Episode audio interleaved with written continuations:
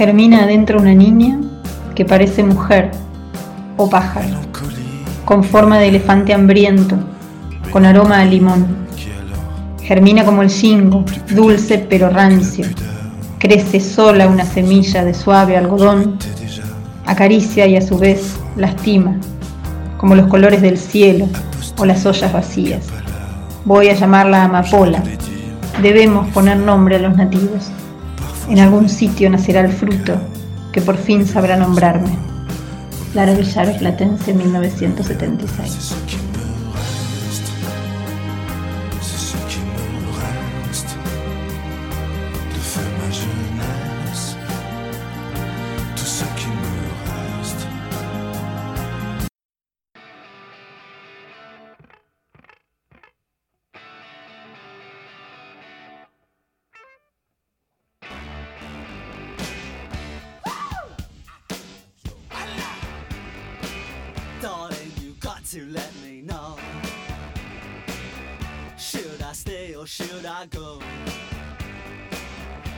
Momento de entrevista en Maldición Eterna en la 2 por la 221 Radio. Momento de conversar en nuestro programa número 13 con la periodista Romina Sanelato.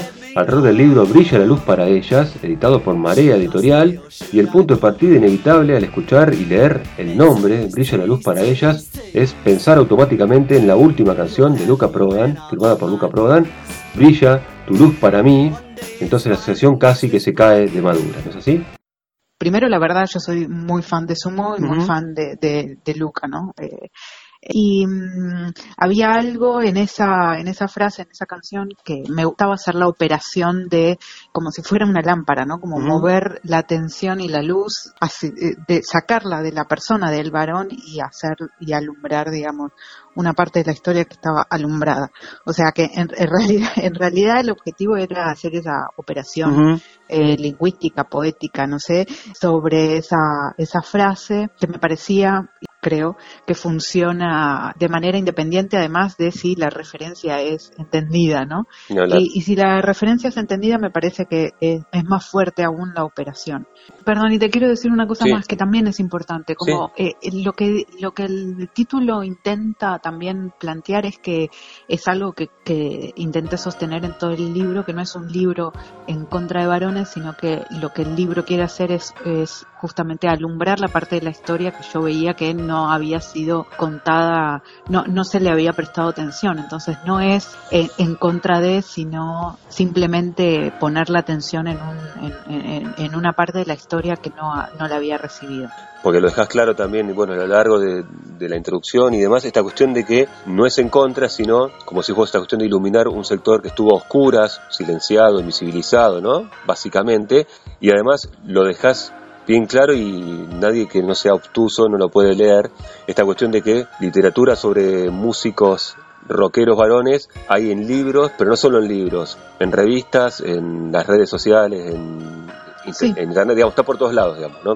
Sí, y, y no es no es en contra, pero mm. eh, eso no implica que no tenga responsabilidad en ese asunto, sobre todo mm. los comunicadores, eh, que eso para mí es como la responsabilidad más grande. No tanto los músicos, aunque también, pero me parece que hay un punto donde los comunicadores de rock eh, específicamente tienen una responsabilidad muy grande en, sobre todo a partir, para mí es muy claro, a partir de los 90, ¿no? Eh, eh, de invisibilizar y, de, y, de, entorpecer y de burlarse también, ¿no? De la obra de las mujeres y la feminidad. Y eso yo quería que quedara muy claro también, o sea, no, no, no, no es un libro que intenta analizar eh, como sí hay otros, ¿no? Como, como las mujeres en las canciones o la representación de la mujer, sino que es un libro que lo único que hace es analizar la obra específica de las mujeres y las feminidades y cómo esa obra convivió, digamos, o, intentó hacerse un lugar en el transcurso de, la historia.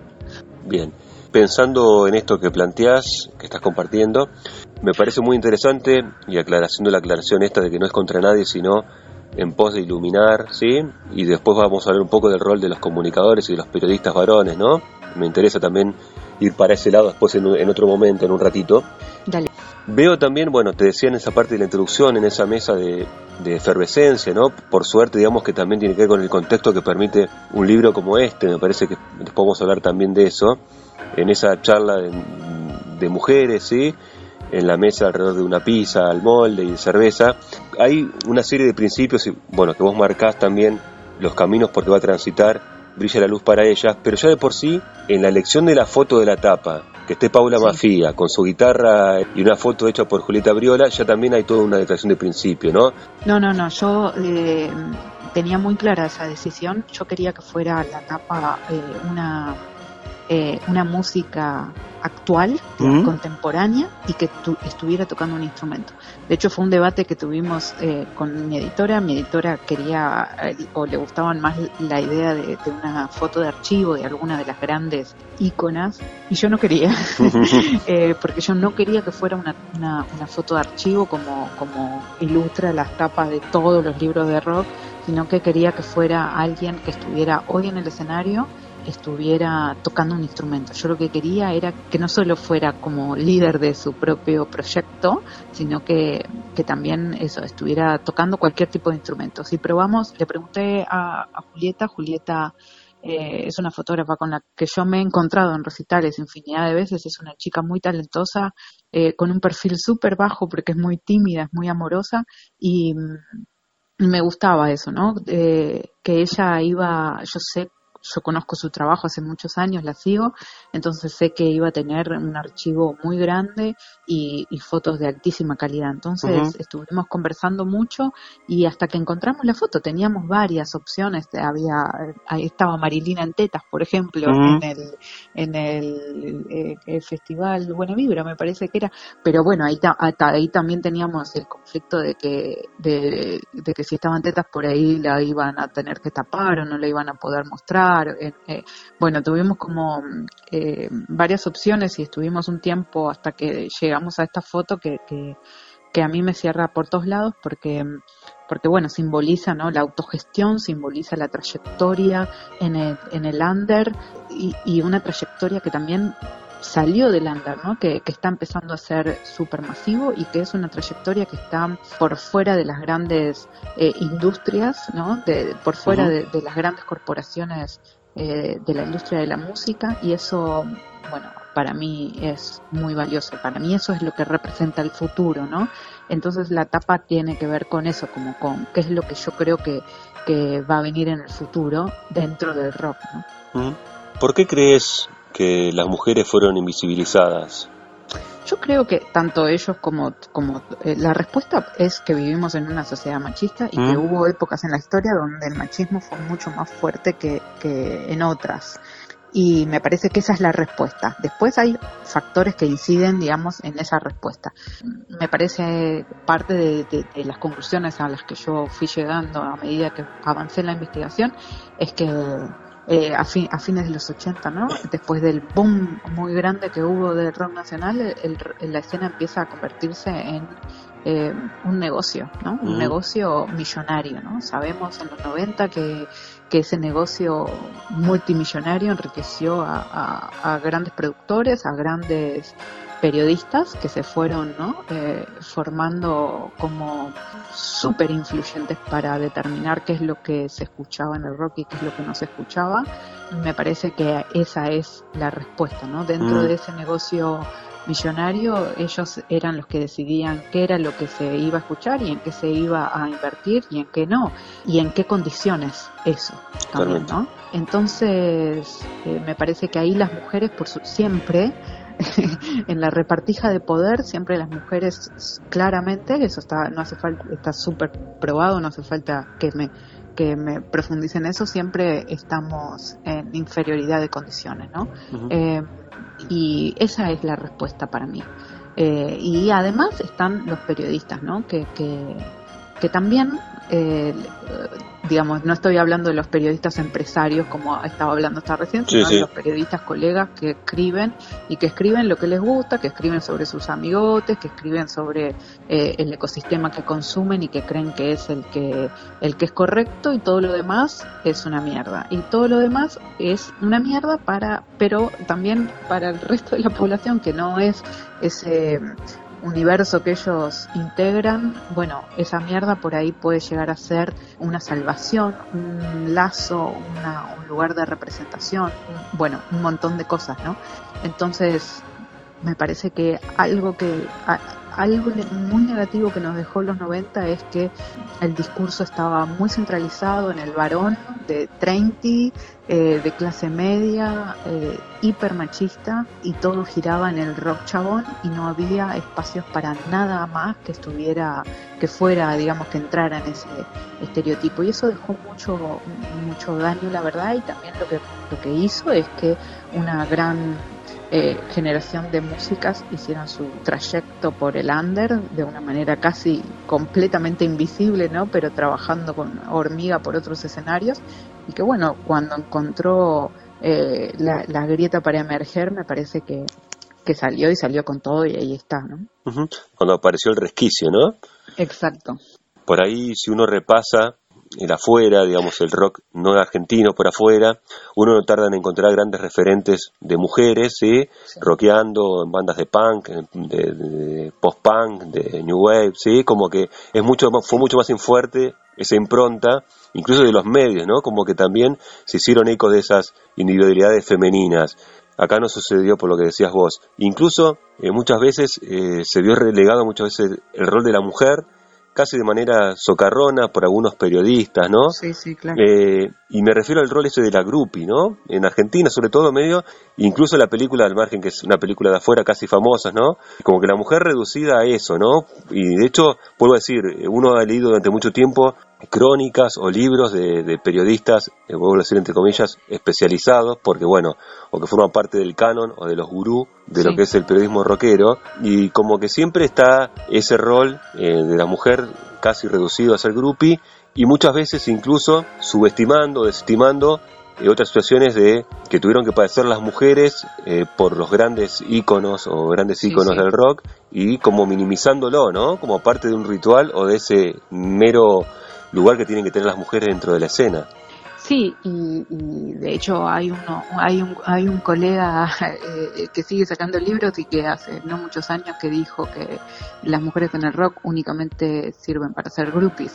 Eh, incluso creo que da talleres sobre mujeres en el rock. Pero pensamos en el mismo entonces. Eh, no era difícil igual. No era, no era muy difícil. La verdad es que lo que yo lo que yo pienso en relación a eso es que una cosa es pensarlo en los 60 en los 70, donde me parece que analizar lo que pasaba en, ese, en esas décadas con los anteojos de hoy es algo bastante injusto ¿no? de hacer. Eh, creo que esas pibas que estaban eh, viviendo por primera vez en la historia una liberación sexual masiva, ¿no? Eh, experimentando con su cuerpo, experimentando con, con drogas que abrían la conciencia, ¿no? Y, y, y que el rock estaba digamos, era eh, en sus dando sus primeros pasos masivos, ¿no? Eh, bueno, se acercaron al rock como pudieron y que esos espacios que ellas eh, ganaron, siendo compañeros sexuales, siendo fans, siendo lo que sea, permitió que la mujer la mujer se inserte en esos espacios, ¿no? Que estuviera ahí, digo, una amiga que está ahí en un momento, bueno, puede tener un rol, después agarra la guitarra, después hace un coro y de a poco digo, eh, eh, eso es un camino de apertura, sea como sea. Entonces yo no, no la juzgo y no y menos que menos eh, la moralina no sirve para nada. No, obviamente no. Entrar en la historia, una manera de entrar en la historia también, de compartir ese instante que se estaba produciendo, que era fundacional incluso para el rock.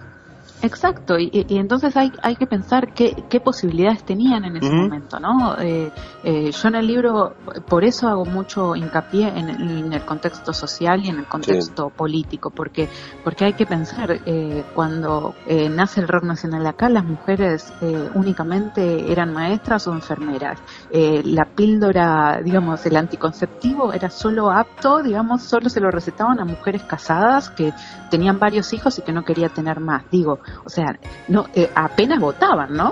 Eh, eh, eran, era, era muy distinta la sociedad en ese momento. Entonces, juzgar cómo transitaban la sexualidad o la juventud esas primeras mujeres que se salieron del, del rol que las mujeres teníamos que tener, bueno, me parece injusto para con ellas. Y además de esto que, quién, quién, cómo vamos a juzgar la vida de otros, ¿no? Pero mm, entonces yo lo, yo lo pienso eh, así, yo lo pienso como que, que estaban en todo su derecho y que en todo caso fueron muy valientes porque cuando Digamos, si lo único que tenías que hacer era terminar la escuela, casarte y tener hijos y no había posibilidad de vivir la juventud como lo pensamos hoy, bueno, fueron muy valientes en intentar eh, vivir la vida de otra manera, ¿no? Y, y, nos posibilitaron a nosotras vivir la vida que vivimos hoy en un punto. Entonces, bueno, si eso era lo que lo que lo que había que hacer, bueno, lo hicieron y yo lo, lo, celebro. Después con el tiempo, bueno, yo lo que, a lo que iba, digamos, que creo que con el tiempo es no tanto a ese momento, digamos, que por eso hice la salvedad de la película que narra ese momento, sino al, al posterior, sí, a lo que vamos después, a reducir para siempre, ¿no? Como que el lugar de la mujer tiene que ser ese para no querer visibilizar todo lo otro que están produciendo, ¿no? En ese, en esa época, me acuerdo una, una nota en la pelo, eh, me parece que era que estaba mm, Silvia Campins, eh, Carola y Liliana Vitale, que hablaban sobre el rol de la mujer en la música, ¿no? Y era eh, fines de los 70 la nota, me parece, y ellas, y María Rosa Llorio. Y la nota básicamente, o sea, la discusión entre ellas era sobre la sexualización de la mujer. si, estaba, si estaba bien estar en el escenario de manera sexy o no, o sea, si estaba bien ponerte una minifalda o no.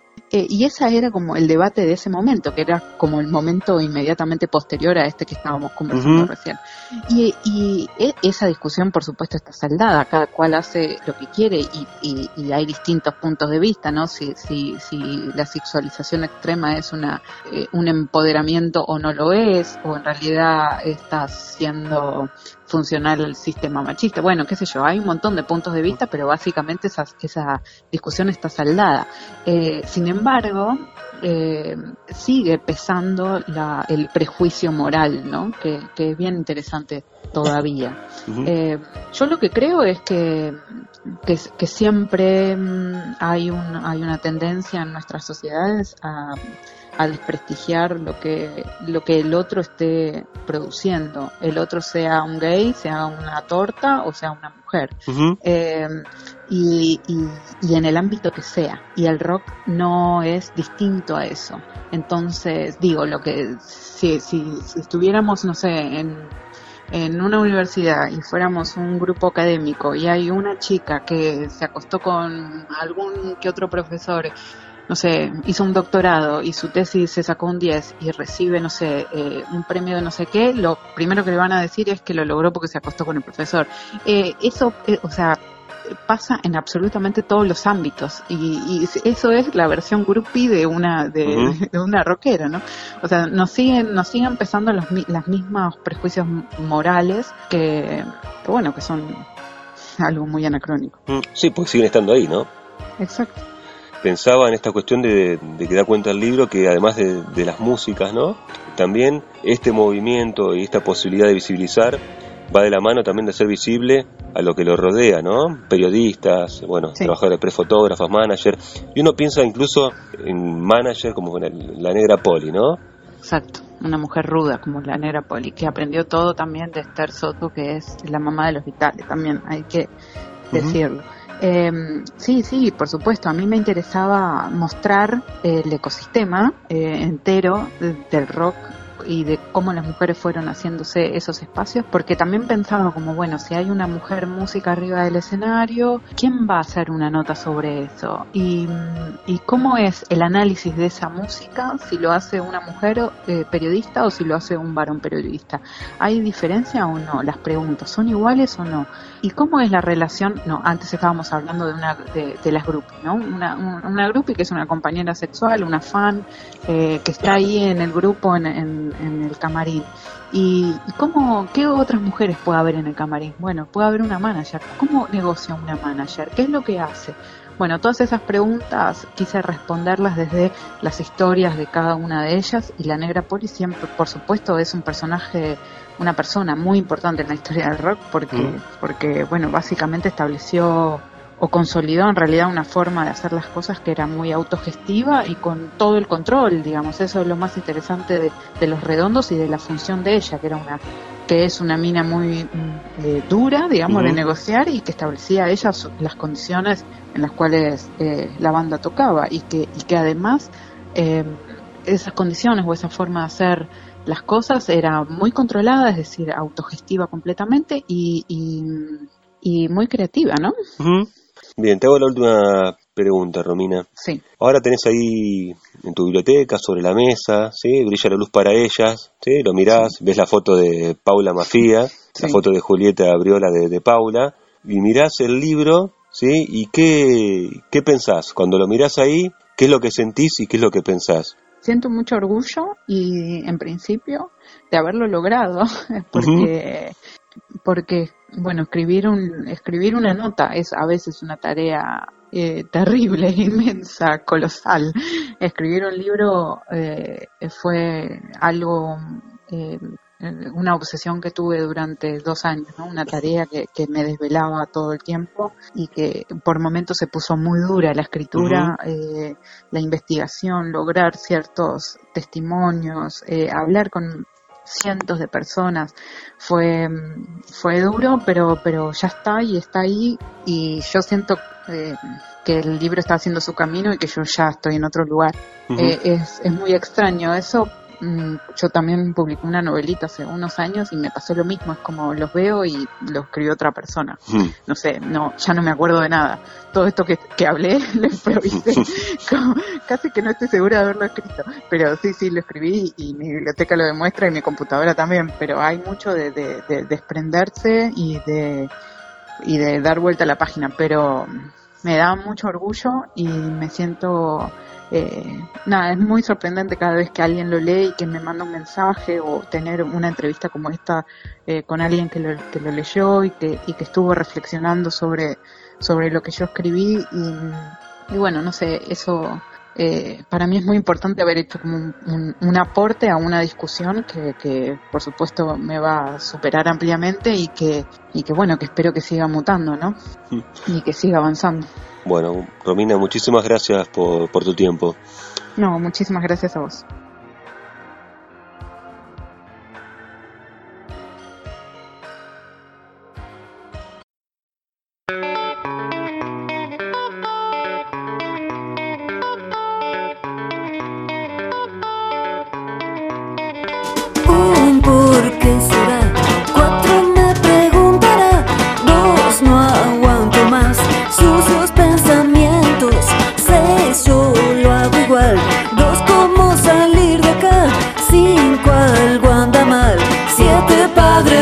monstruos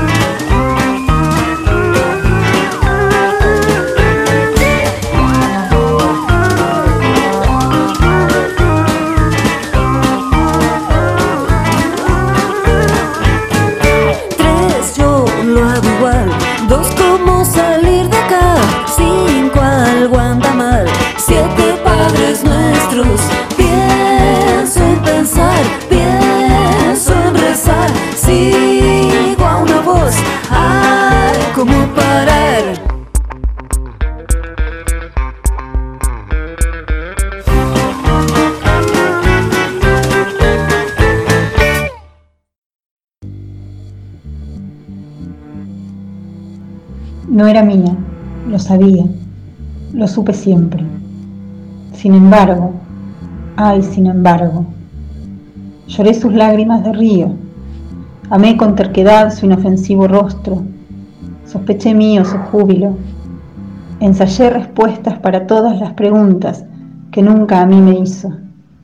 Apreté con fuerza adolescente su manito de niña y cuando pude, solo cuando pude, le solté la mano de madre inoportuna y le abracé al rocío. Lara Villaro, Platense, 1976.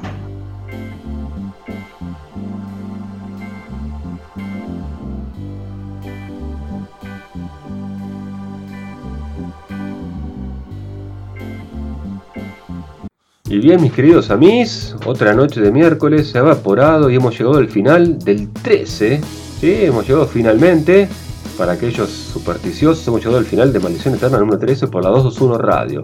Una vez más les agradecemos la compañía y a aquellos que no lo hacen les sugerimos que pasen por nuestras redes sociales, que nos sigan y nos vayan comentando lo que van pensando. ¿sí? Antes de despedirnos queremos saludar hoy a la banda de Twitter que toman el miércoles como punto de encuentro para cortar la semana y como puente con el programa Big Bang del señor Marcelo Figueras. Por lo pronto hacemos Maldición Eterna el señor Leandro Sala, el Elvis de City Bell, el hombre de las caderas mágicas, en la edición, Astor Mogueta en la asesoría musical, Victoria Lago Marcino en los diseños para las redes y quien les habla, Flavio Mogueta. A mí, todo muy rico y nos reencontramos en siete días.